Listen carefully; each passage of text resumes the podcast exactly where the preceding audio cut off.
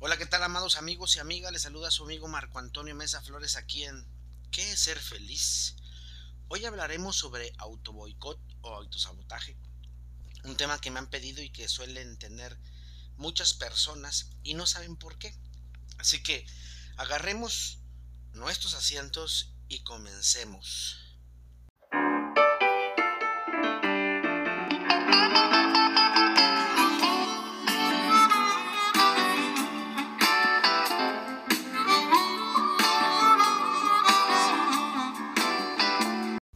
Comenzar me gustaría definir o poner fin a qué le llamo yo autoboicot.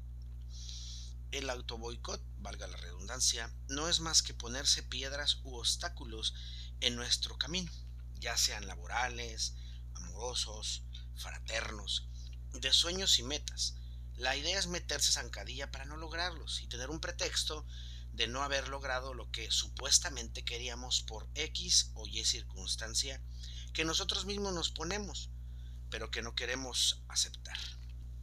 Muchas veces he escuchado o leído a psicólogos, psicólogas que el autoboicot es la forma de mantener a una persona dentro de su zona de confort. Ahí es donde yo digo, ¿es neta? ¿Estudiaron? La zona de confort es un lugar en donde estamos a toda madre, bien, con bonanza, paz, tranquilidad. ¿Por qué diablos querría una persona en su sano juicio salir de ahí? Si se encuentra feliz, no. De donde queremos salir es de la zona de conformismo. Pero para salir hay que arriesgarnos. Y para hacer esto hay que tomar la decisión dura de no dejar que el auto boicot eh, nos diga no podrás. Es de ese lugar en el que se sale, de la zona de conformismo y no de la zona de confort. La zona de confort es vivir bien. Existen muchísimos ejemplos de autoboicot, hasta el de enfermarnos realmente para no realizar aquello que dijimos haríamos, como por ejemplo meternos al gimnasio, con la idea de tener mejor salud física, pero solo ir algunos días, aunque paguemos el mes, o comenzar o decir que debemos adelgazar, entonces nos quitamos las harinas y los azúcares, pero al final del día comemos 10 tacos, ¿sí? Y un refresquito. Ah, nos íbamos a quitar la, eh, el azúcar. Bueno, pero pues un refresquito. O sea, tomar, comer tacos con agua, por favor. Un día un cliente me dijo, comencé una nueva relación, pero ya sé que vamos a terminar pronto. Puf, contesté para continuar diciendo, no puede ser que hayas empezado algo que ya terminaste en tu cabeza. Esto es autoboicot. Y podemos decir un sinfín de ejemplos de cómo nos autoboicoteamos o no, nos autosaboteamos para poder decir, ah, por eso no se pudo. Pero la idea es la misma, no alcanzar lo que nos proponemos o queremos lograr, o por lo menos hacer. Muchas de las veces nos boicoteamos nosotros mismos pero otras, por lo que personas que tienen una gran influencia sobre uno nos dicen. Cuando alguien a quien nosotros amamos nos dicen o nos dice te irás al fracaso, te irá mal, serás un perdedor, le damos tanta importancia a los y las demás nos que lo que nos están diciendo que nos autosaboteamos. Pero todo tiene que ver con la autoestima que desde pequeño nos dijeron ya que después de los 29 años no es válida porque comenzamos a ser adultos y por ende decidimos qué nos puede doler y qué podemos mandar a la jodida. Comenzamos a escuchar el no podrás, muchos lo han intentado y no pueden. Sé realista, esto no es para ti. Deja de soñar y ponte en tu realidad, etc.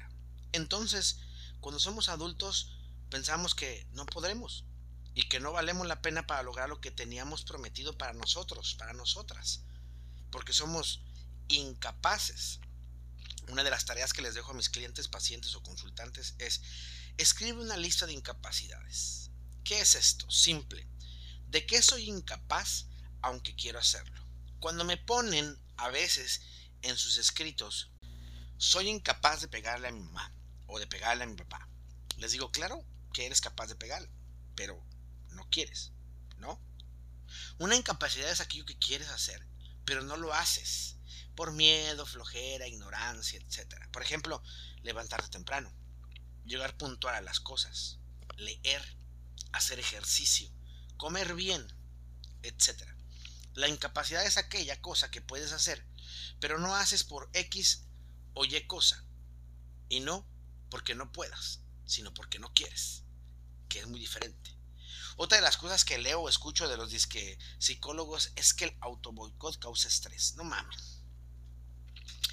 El estrés es un neurotransmisor normal en los seres humanos. Se divide en dos, distrés o estrés malo y eustrés, que es el estrés bueno. Todas y todas nacemos estresados, es lo normal. Pero lo que decidimos hacer con este estrés es lo que nos causa bien al cuerpo o mal al cuerpo. Por ejemplo, tenemos un trabajo que entregar y nos hacemos tontos por un rato y dos o hasta un día antes comenzamos a hacerlo. Entonces nos distresamos y generamos bronca en nosotros y con ello cortisol, hormona que nos va a hacer envejecer. Y claro que vamos a encontrar un sinfín de pretextos y podemos hasta culpar a otros de algo que yo tenía que hacer, pero ellos me distrajeron. ¿Sí? Sin embargo, cuando el estrés se convierte en estrés, se conecta con, con nosotros y comenzamos a trabajar desde el primer día. No importa si terminamos o no lo pedido ese día. Lo seguimos haciendo hasta la fecha de entrega, con calma y con conciencia, hasta que quede bien terminado. No hay ansiedad, no hay distrés, no hay nada, solo paz y tranquilidad y al final del día terminamos aquello que nos pidieron y somos libres. Ah, y nos genera serotonina, el neurotransmisor o la hormona de la felicidad. Existen estilo, estilos de autoboicot o autosabotaje. El número uno es el instintivo, que tiene que ver con el control de los impulsos, los bajos niveles de GABA, el ácido gamma aninobutírico. Ah, le decimos GABA de cariño por eso del aninobutírico, que es un poco complicado de decir. Es el principal neurotransmisor inhibitorio cerebro. También es conocido como el calmante natural del cuerpo. Entre otras posibilidades o implicaciones que tiene el GABA, se sugiere que su alteración participa en los trastornos neurológicos y psiquiátricos humanos, incluyendo Corea de Huntington, epilepsia, disnesia tardía, alcoholismo, esquizofrenia, trastornos de sueño y la enfermedad de Parkinson.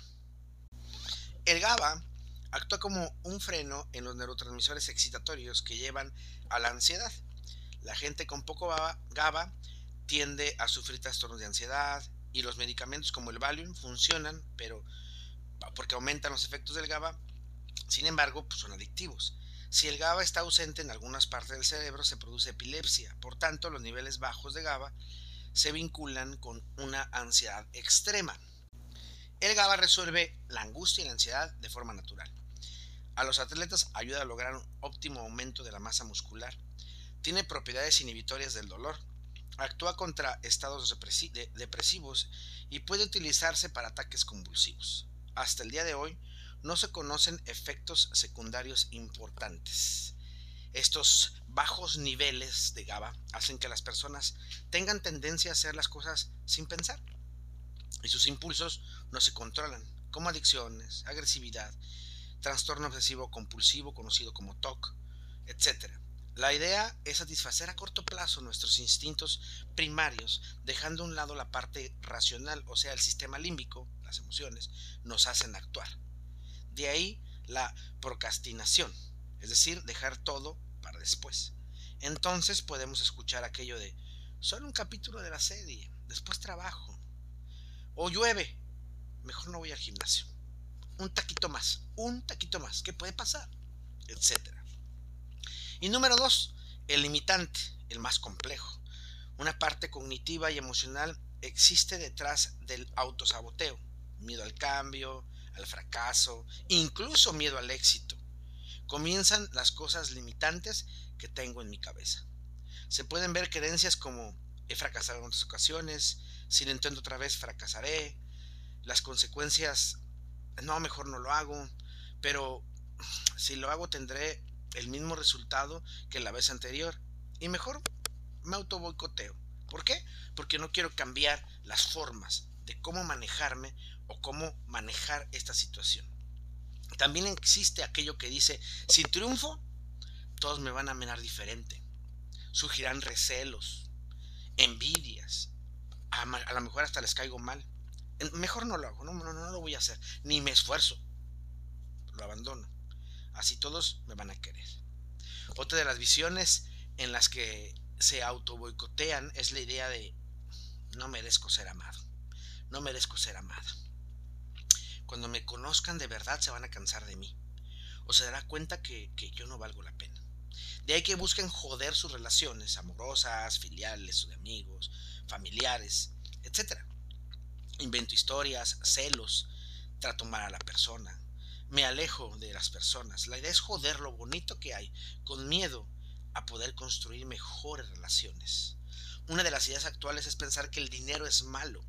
El dinero jamás será malo.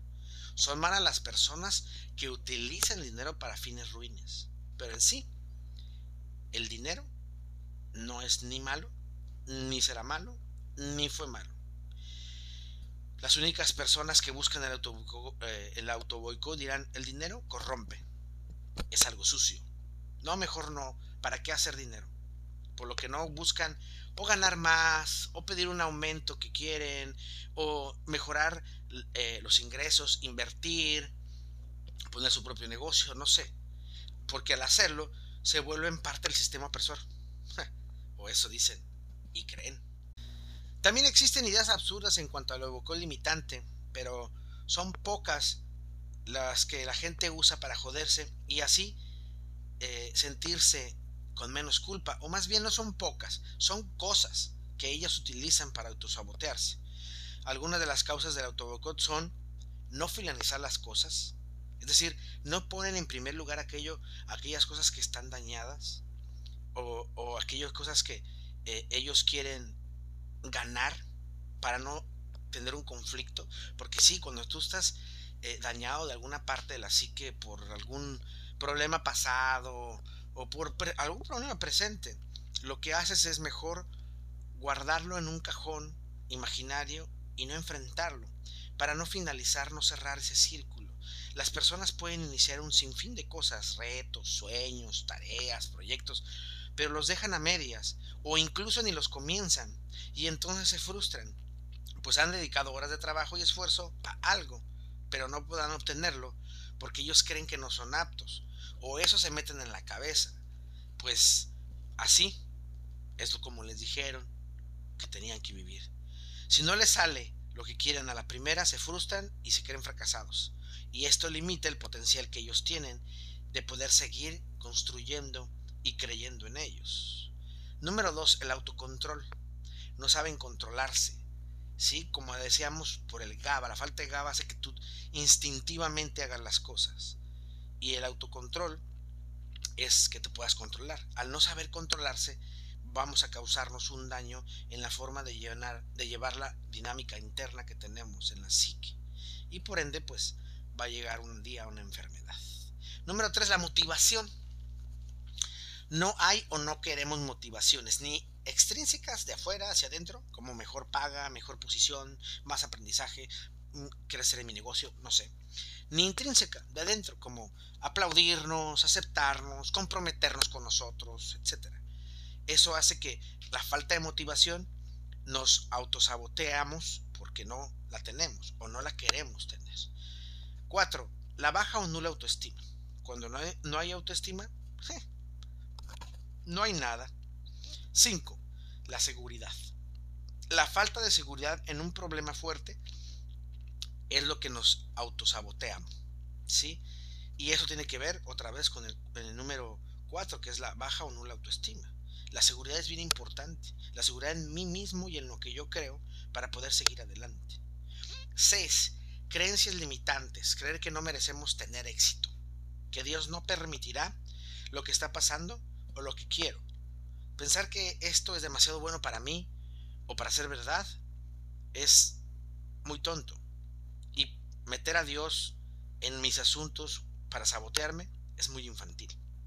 Hay muchísimas creencias limitantes. Evítalas. 7. Objetivos impuestos por tercero. Esto sucede mucho cuando alguna persona que yo veo como autoridad me pone un objetivo sin querer, pero no es mi meta, o no es mi sueño, o no me interesa. Sin embargo, inconscientemente lo pongo y esto, este objetivo impuesto, no me deja ir hacia adelante porque eh, tengo la idea de que tengo que ser como me dijeron que tenía que ser. Yo platico que mi papá sin querer, un día antes de, antes de yo irme al seminario a estudiar, me dijo, no regreses hasta que seas el mejor. Y esta carga la tuve durante muchos años hasta, bueno, hasta que fui a terapia y, y aprendí a soltarla.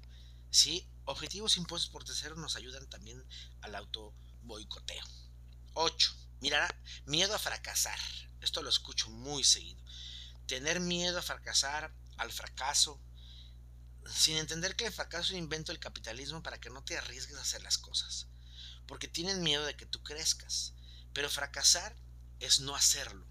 Si tú lo intentas o tú lo estás haciendo y no te sale bien, no estás fracasando, estás tomando experiencia en cualquier rubro que tú quieras, en el rubro del estudio, del trabajo, del amor, de, ti mismo. Si tú tienes miedo a no poder lograrlo y no lo haces, ya eso es un fracaso. Pero porque en 10 años te vas a arrepentir de no haberlo hecho. 9. Temor al cambio. Uno de los grandes problemas de muchas personas es el miedo al cambio. No saber controlar lo nuevo, hasta una mudanza, ya sea de casa, o es más, que aunque te vayas dos casas adelante porque estás rentando, causa un conflicto y un terror increíble. Algunas personas, y cómo van a ser el barrio nuevo, o si me voy a llevar bien con los vecinos, y si nos asaltan, eh, infinidad de cosas. Tenemos miedo al cambio, y ese miedo al cambio no nos deja avanzar. 10. Miedo a no estar a la altura de los demás. Otro miedo es no cumplir las expectativas que los demás tienen de mí. Este da mucho miedo a las personas que les encanta el like, la portada, estar en primera fila, la fotografía, ¿sí? Miedo a que los demás lo vean mal. A lo mejor lo entendería un adolescente por el asunto este de, de ser parte del club, de ser necesario con, con, la situación esta de la pirámide de Malo, ¿sí? Eh, que, que me acepten en un grupo la aceptación de los demás. Pero ya en un adulto te vas dando cuenta que eh, la aceptación de los demás, pues vale un pepino. La gente que te ama te va a aceptar y punto. Y las que no, pues van a estar ahí para estarte jodiendo. Pero pues qué divertido porque tu vida es tan importante que tienen que tratar de buscar cómo reinar la, tuya porque la suya no, no, es, no es servible. 11. Miedo al que dirán. Otra vez otro temor profundo del mismo 10 eh, que es el miedo a, que, a no estar a la altura de los demás. Estar pendiente al cómo me ven los demás, qué dirán de mí. Esto nos hace muy pequeños y además es muy desgastante. No debemos ser como los demás quieran o como los demás me digan. Pero muchos de los que hacen autoboicot hacen esto. Recuerda las palabras de, de Albert Einstein, preocúpate más por tu conciencia que por tu reputación porque tu conciencia es lo que tú dices que eres y tu reputación es lo que los demás dicen que tú eres y lo que los demás piensen de ti es problema de ellos, no tuyo. 12. Procrastinar.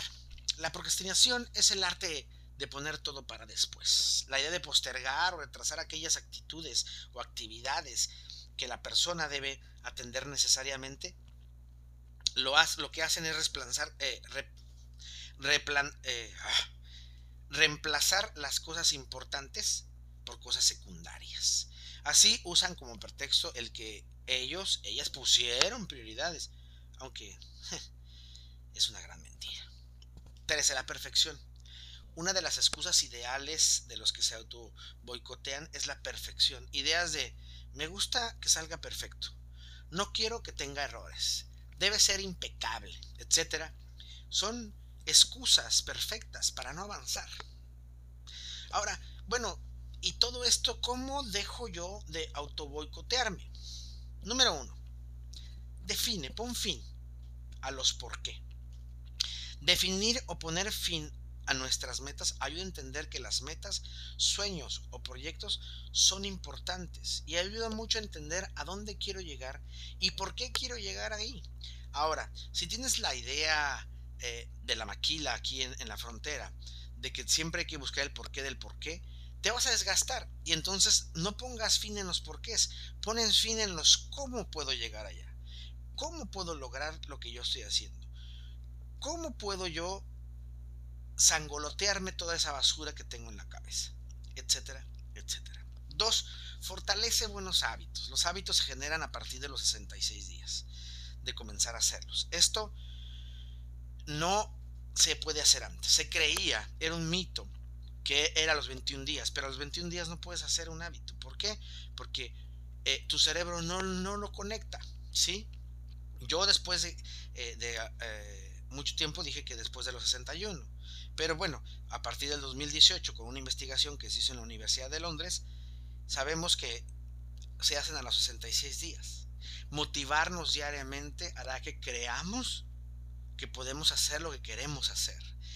Motivarnos como levantarnos en la mañana y decirnos soy guapo, soy hermosa, estoy muy bueno, estoy muy buena, soy inteligente y en la noche repetírtelo por 66 días va a hacer que el cerebro se active con esa forma de pensar y busque la manera de que toda la basura que te enseñaron se vaya retirando de tu cabeza y entonces realmente empieces a pensar que eres todo eso que te está diciendo pero tienes que trabajar con ello. Esto no es mágico.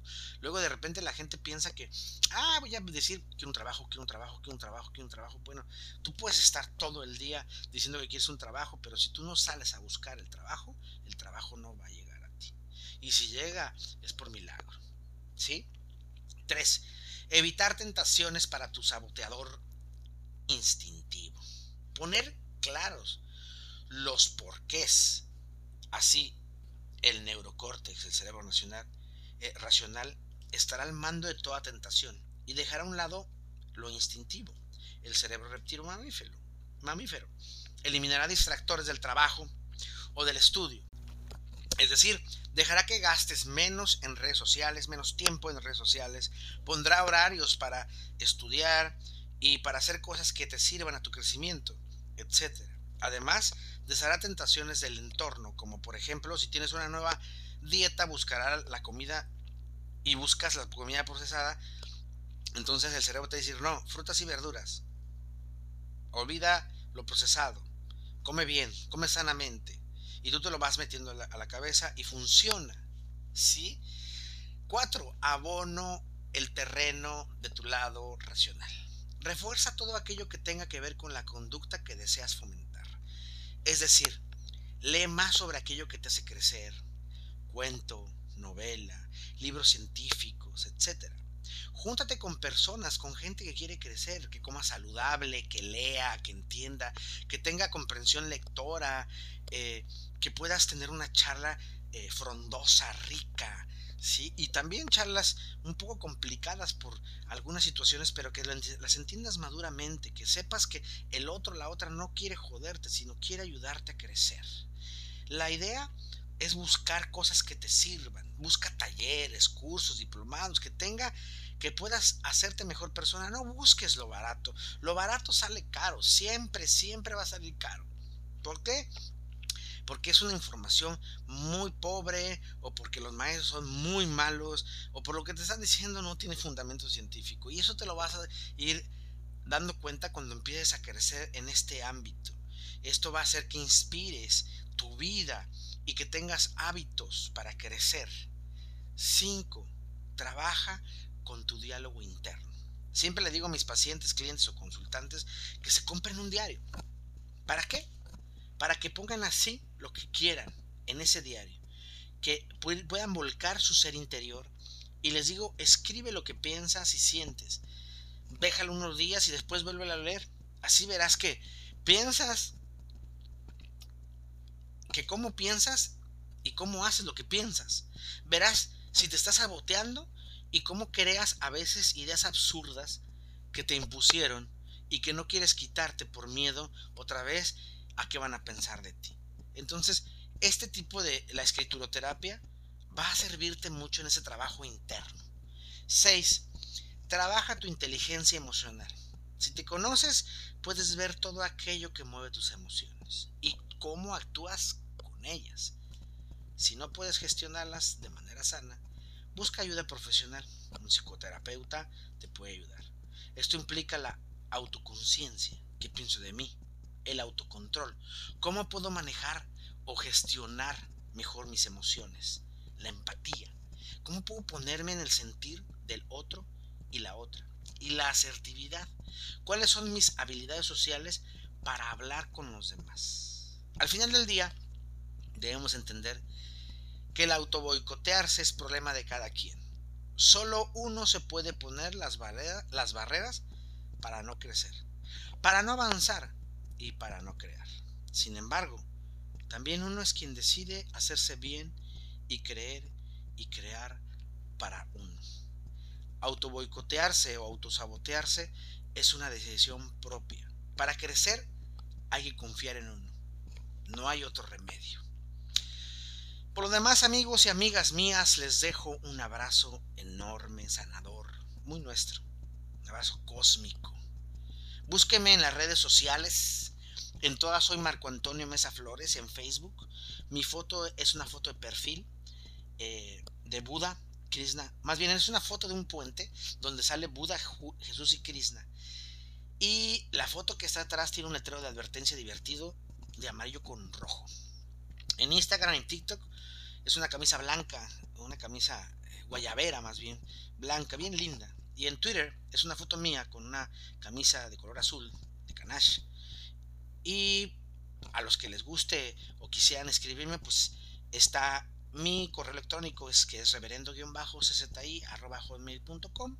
Los que quieran leer este, estos podcasts en escrito, que el podcast es el más lleno, es el más jugosito. E, el escrito es el machote y el en vivo también, ah, como hay diálogo, podemos poner otras cosas, pero el podcast es el que tiene más cosas. Pero pueden leerlo en www.marcoamesaflores.com. Ahí está el blog Pregúntale a Marco y ahí pongo todos los podcasts escritos y si utilizo fuentes bibliográficas, pues ahí vienen de donde las saqué. Y si son muy buenos para la lectura, tengo mi columna Camina conmigo en primeravueltanoticias.com. Ah, sí, primeravueltanoticias.com en la sección de colaboradores y se llama pues Camina conmigo. Y recuerda, mi voz irá contigo. Te mando un abrazo cósmico y espero que a partir de ahorita empieces a caminar en un camino lleno, lleno de sueños que puedes cumplir y metas que puedes realizar si tú quieres. Un abrazo cósmico.